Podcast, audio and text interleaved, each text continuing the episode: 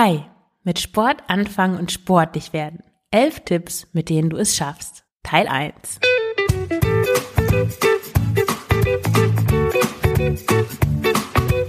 Schlanke Gedanken. Abnehmen mit Kopf und Herz. Ich bin Marion Schwenne und zeige dir, wie du mit dem richtigen Mindset und guten Essgewohnheiten dein Wohlfühlgewicht erreichst. Ganz ohne Diätstress und Zusammenreißen. Herzlich willkommen zum Schlanke Gedanken Podcast. Heute mit dem Thema Sport.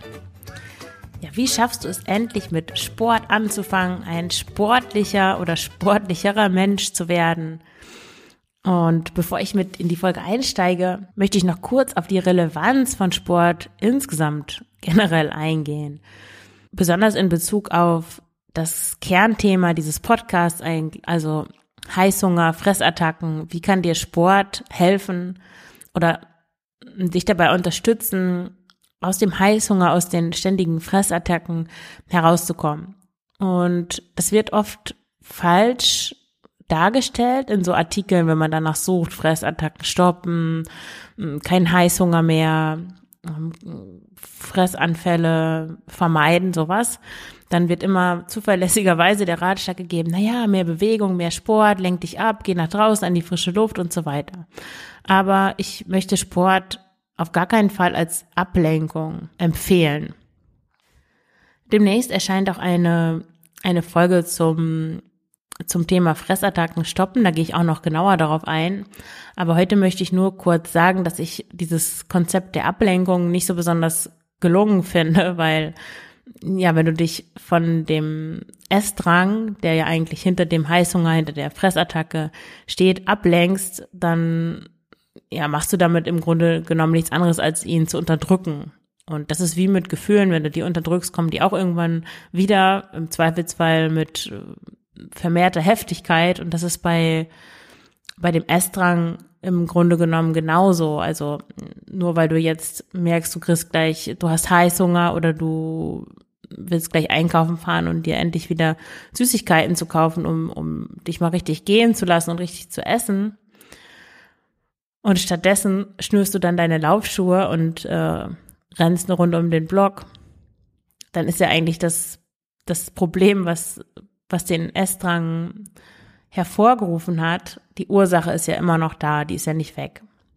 Und wenn du mir schon länger folgst, dann weißt du, dass die Ursache vor allem Emotionen sind, unterdrückte Gefühle oder negative, als negativ empfundene Gefühle, die du nicht spürst oder nicht ausführlich genug spürst. Es kann auch manchmal sein, dass einfach nur kurz, okay, ich bin traurig und dann widmet man sich dem fünf Minuten, aber das reicht manchmal nicht. Manchmal ist es nötig, wirklich eine Woche am, am Stück einfach mies drauf und traurig zu sein, damit es einem besser geht und damit das Gefühl dann auch irgendwann wieder weggeht.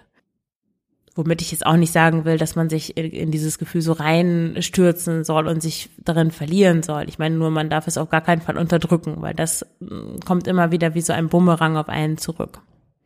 Ja, deswegen bringt Sport nichts, um sich abzulenken von Heißhunger und Fressattacken. Aber Sport hilft unglaublich gut dabei, sich selbst besser zu spüren und in besseren Kontakt zu kommen. Vor allem natürlich zu seinem Körper. Weil Sport ist eine körperliche Betätigung und das Körpergefühl wird dadurch unglaublich verbessert. Ich war früher ein sehr unsportlicher Mensch. Ich war so dieser typische Fall ähm, in der Schule, die Loserin, als letztes in die Mannschaften gewählt, mm, immer die letzte, immer die schlechteste Mitmachurkunde beim Sportfest und so weiter. Ich habe Sport gehasst. Außer Schwimmen, Schwimmen konnte ich immer gut. Aber so die normalen Sportarten, das war eine Katastrophe.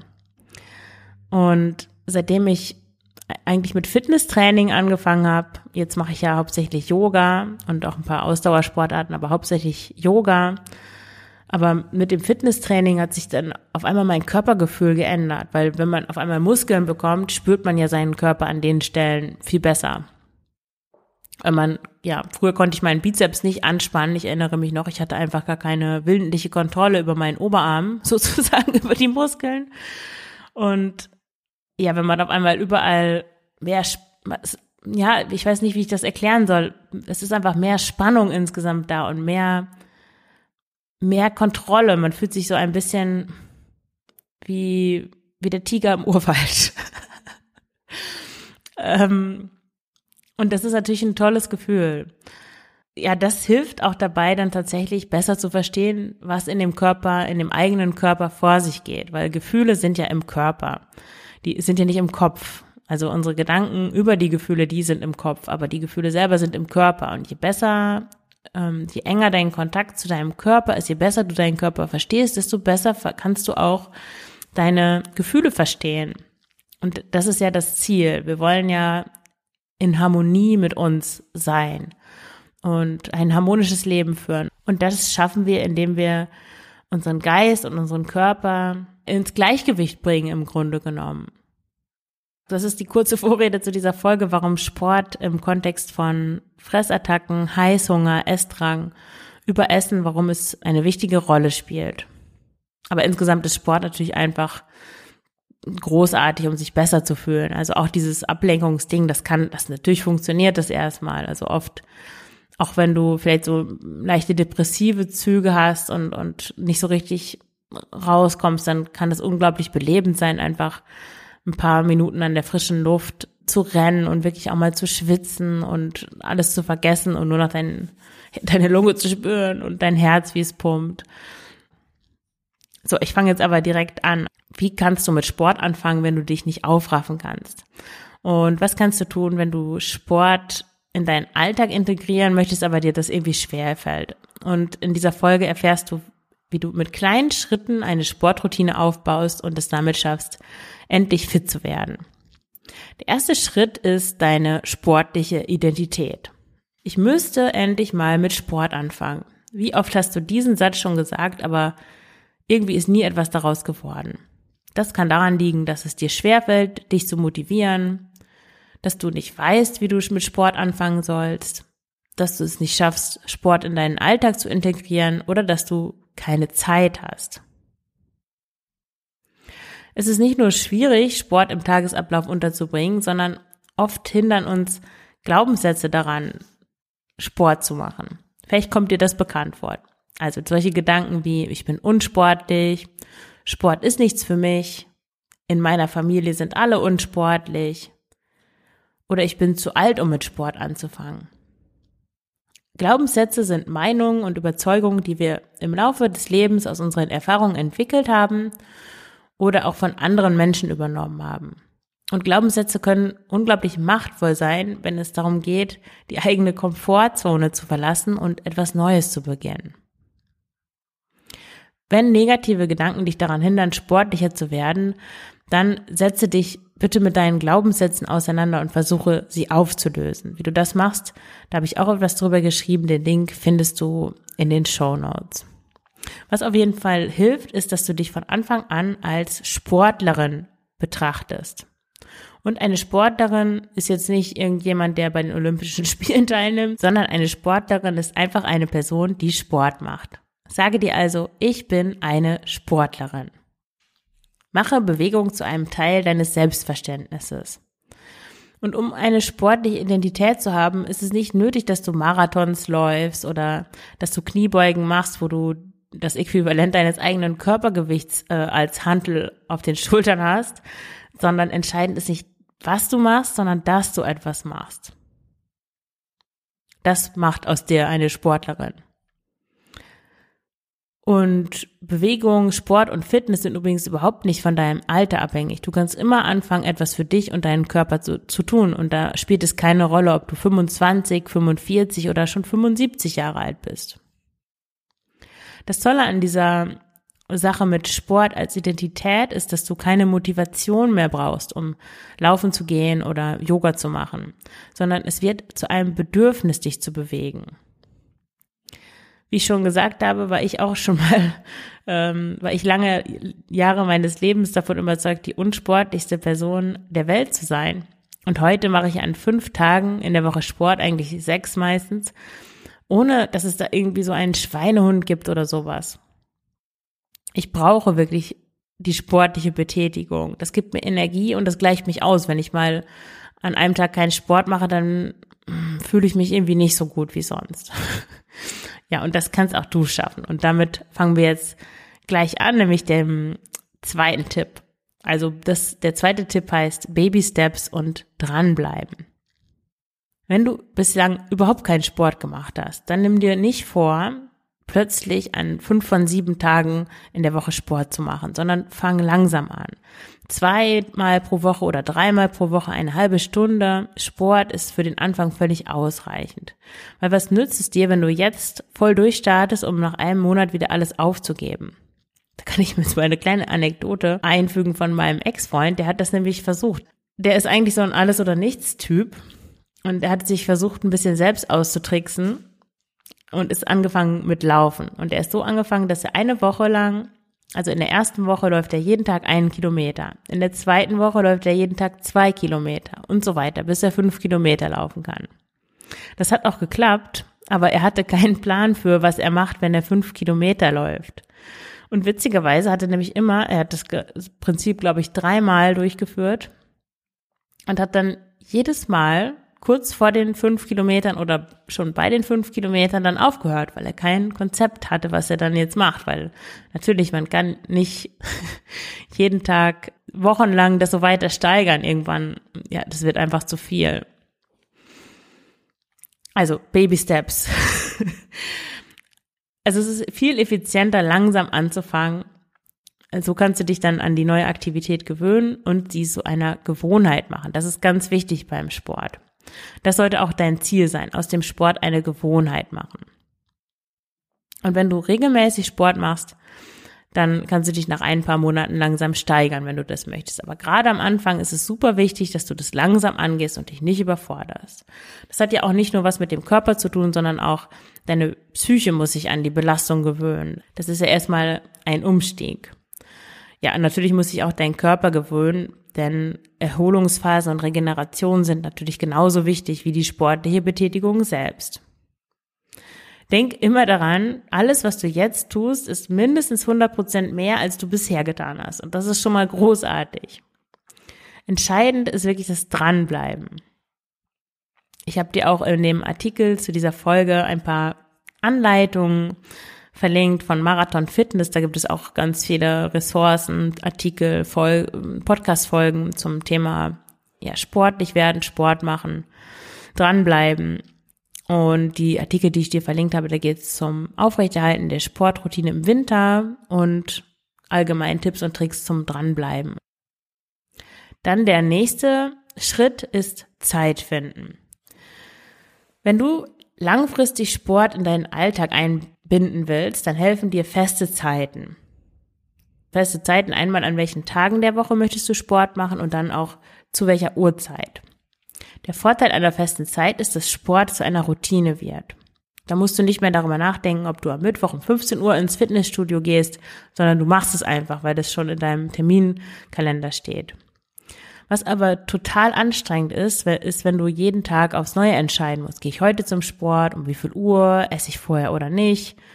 Und das willst du vermeiden. Dann musst du dich nämlich auf jeden, jedes Mal aufs Neue motivieren oder sogar überwinden und dann ja, wird es nicht lange dauern, bis du schon keine Lust mehr hast oder einfach nicht mehr hingehst und dann schleppt sich das sofort und dann warst du eine Woche nicht da, zwei Wochen und dann ist irgendwie alles so wie vorher. Mit festen Zeiten allerdings machst du Sport zu einer Gewohnheit, ja, so ähnlich wie das Zähneputzen. Stell dir mal vor, du würdest dir jeden Tag die Frage stellen, ob du heute die Zähne putzt und wann du dir die Zähne putzt und ob du auch wirklich Lust dazu hast. Das wäre ja ziemlich mühsam. Also wie gesagt, trage dir Sport lieber als eine Verabredung mit dir selbst in deinen Kalender ein und sieh Sport wirklich auch als eine Art von Selbstfürsorge, als eine Auszeit, die du dir nur für, dir, für dich selber nimmst. Schritt 4. Was sind die besten Zeiten für Sport? Welche Zeit für Sport am besten zu dir passt, hängt von deinen Lebensumständen und von deinem Tagesablauf ab. Zum Beispiel, wann stehst du morgens auf und wann gehst du schlafen? Bist du eher morgens aktiv oder abends? Wie sind deine Arbeitszeiten? Vielleicht musst du um 7 Uhr auf der Arbeit sein oder du arbeitest von zu Hause aus. Und wenn du im Homeoffice arbeitest, ja, hast du noch Kinder, die irgendwie da sind, die du betreust oder die du abholen musst zu bestimmten Zeiten. Vielleicht hast du auch auf der Möglichkeit, vielleicht hast du auch die Möglichkeit, auf der Arbeit Sport zu machen, zum Beispiel durch flexible Arbeitszeiten. Einige Arbeitgeber haben schon längere Mittagspausen, zwei Stunden zum Beispiel, oder vielleicht gibt es ein Fitnessstudio um die Ecke oder eine Dusche. Und andere haben vielleicht einen langen Weg zur Arbeit. Wenn du um 6 Uhr aus dem Haus gehst und um 19 Uhr nach Hause kommst, dann ist es natürlich schwierig, dann auch irgendwie ins Fitnessstudio oder so zu gehen oder zum Yoga. Da kannst, könntest du überlegen, ob du einen Teil des Weges mit dem Rad fahren kannst. Vielleicht kannst du dir ein Rennrad anschaffen oder ein Fitnessbike. Und wenn du in Schichten arbeitest, dann ist es ganz wichtig, Planung und Regelmäßigkeit. Da habe ich dir auch noch einen Artikel zu verlinkt. Wenn du kleine Kinder hast, die du zu Hause betreust oder von der Arbeit erst spät nach Hause kommst, dann ist Sport am frühen Morgen eine tolle Option. Ich bin da ganz ehrlich, am Anfang ist es echt schwierig und kostet ganz schön viel Überwindung, direkt nach dem Aufstehen laufen zu gehen oder auf die Yogamatte sich zu begeben. Aber es hat ziemlich viele Vorteile, direkt morgens Sport zu machen. Nämlich startest du direkt aktiv in den Tag und du denkst dann auch nicht den ganzen Tag mehr daran, dass du noch Sport machen musst. Und wenn andere aufstehen, hast du schon was für dich und für deine Fitness getan. Dein Körper fühlt sich morgens schon toll an. Denk mal an das großartige Gefühl, nach einem anstrengenden Workout unter der Dusche zu stehen und du damit gleich in den Tag startest. Oh, großartig. Du bist ausgeglichen und stolz auf dich. Außerdem hat Bewegung am Morgen auch etwas Meditatives. Dein Kopf ist frei und noch unbelastet von den Eindrücken, die sich so den Tag über ansammeln. Und natürlich auch im Sommer ist es großartig, morgens Sport zu machen, weil es dann nicht so warm ist und dann ist es noch mehr oder weniger angenehm, sich zu bewegen. Ob morgens Sport zu machen etwas für dich ist, das findest du natürlich nur durch Ausprobieren heraus. Ich würde das auch nicht zerdenken. Also leg dir abends einfach mal deine Sportsachen raus, steh früher auf und mach das einfach mal und überlege dann danach, ob dir das gefällt oder nicht, ob du das so beibehalten willst oder ob du lieber vielleicht in der Mittagspause Sport machst. Und ja, während einige morgens um 6 Uhr laufen gehen und das super finden, machen andere lieber abends nach der Arbeit Sport, um abzuschalten. Und was im Alltag gut klappt, kann in anderen Situationen ganz anders aussehen. Ich bin, bevor es den, bevor es zu dem Lockdown kam wegen Corona, bin ich morgens fast täglich zum Yoga gegangen und war dann um, ja, meistens Viertel nach sechs auf meiner Matte. Aber dann, ja, kam der Lockdown, die Kita war zu, das Yoga-Studio war zu und da habe ich dann morgens keinen Sport gemacht, sondern habe mich lieber an den Schreibtisch gesetzt und für meinen Blog geschrieben und habe dann später Sport gemacht, also am Nachmittag. Das führte dazu, dass meine Yoga-Praxis nicht so fokussiert war wie sonst, aber ja, meine Priorität war in der Zeit halt das Schreiben und nicht ähm, Yoga. Und ich bin jetzt eigentlich ganz froh, dass ich wenigstens halbwegs meine Yoga-Routine auf, aufrechterhalten konnte in der Zeit. Ja, und gelaufen bin ich auch noch. Also eigentlich hat das ganz gut geklappt. Also da muss man dann auch schauen, unter extrem, um, extrem in extremen Umständen, was dann Priorität hat. Also da sollte man auch nicht zu streng zu sich selber sein. Das war der erste Teil zum Thema mit Sport anfangen. Den zweiten Teil gibt es in zwei Wochen. Da geht es dann darum, wie du die Sportarten auswählst, die zu dir passen, worauf du da achten solltest bei der Auswahl des Sportes, dann wie du ein Zeitschema entwickelst, um Sport in deinen Alltag zu integrieren wie du es schaffst, dich vor einem neuen Lockdown zu schützen. Und ich empfehle dir auch noch gute Online-Ressourcen zum Mitmachen, also wie du zu Hause Sport machen kannst.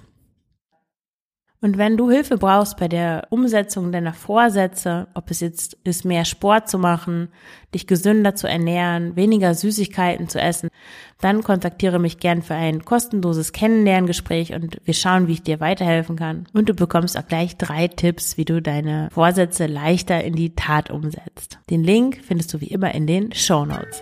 Dann danke ich dir fürs Zuhören. Alles Gute, deine Marion.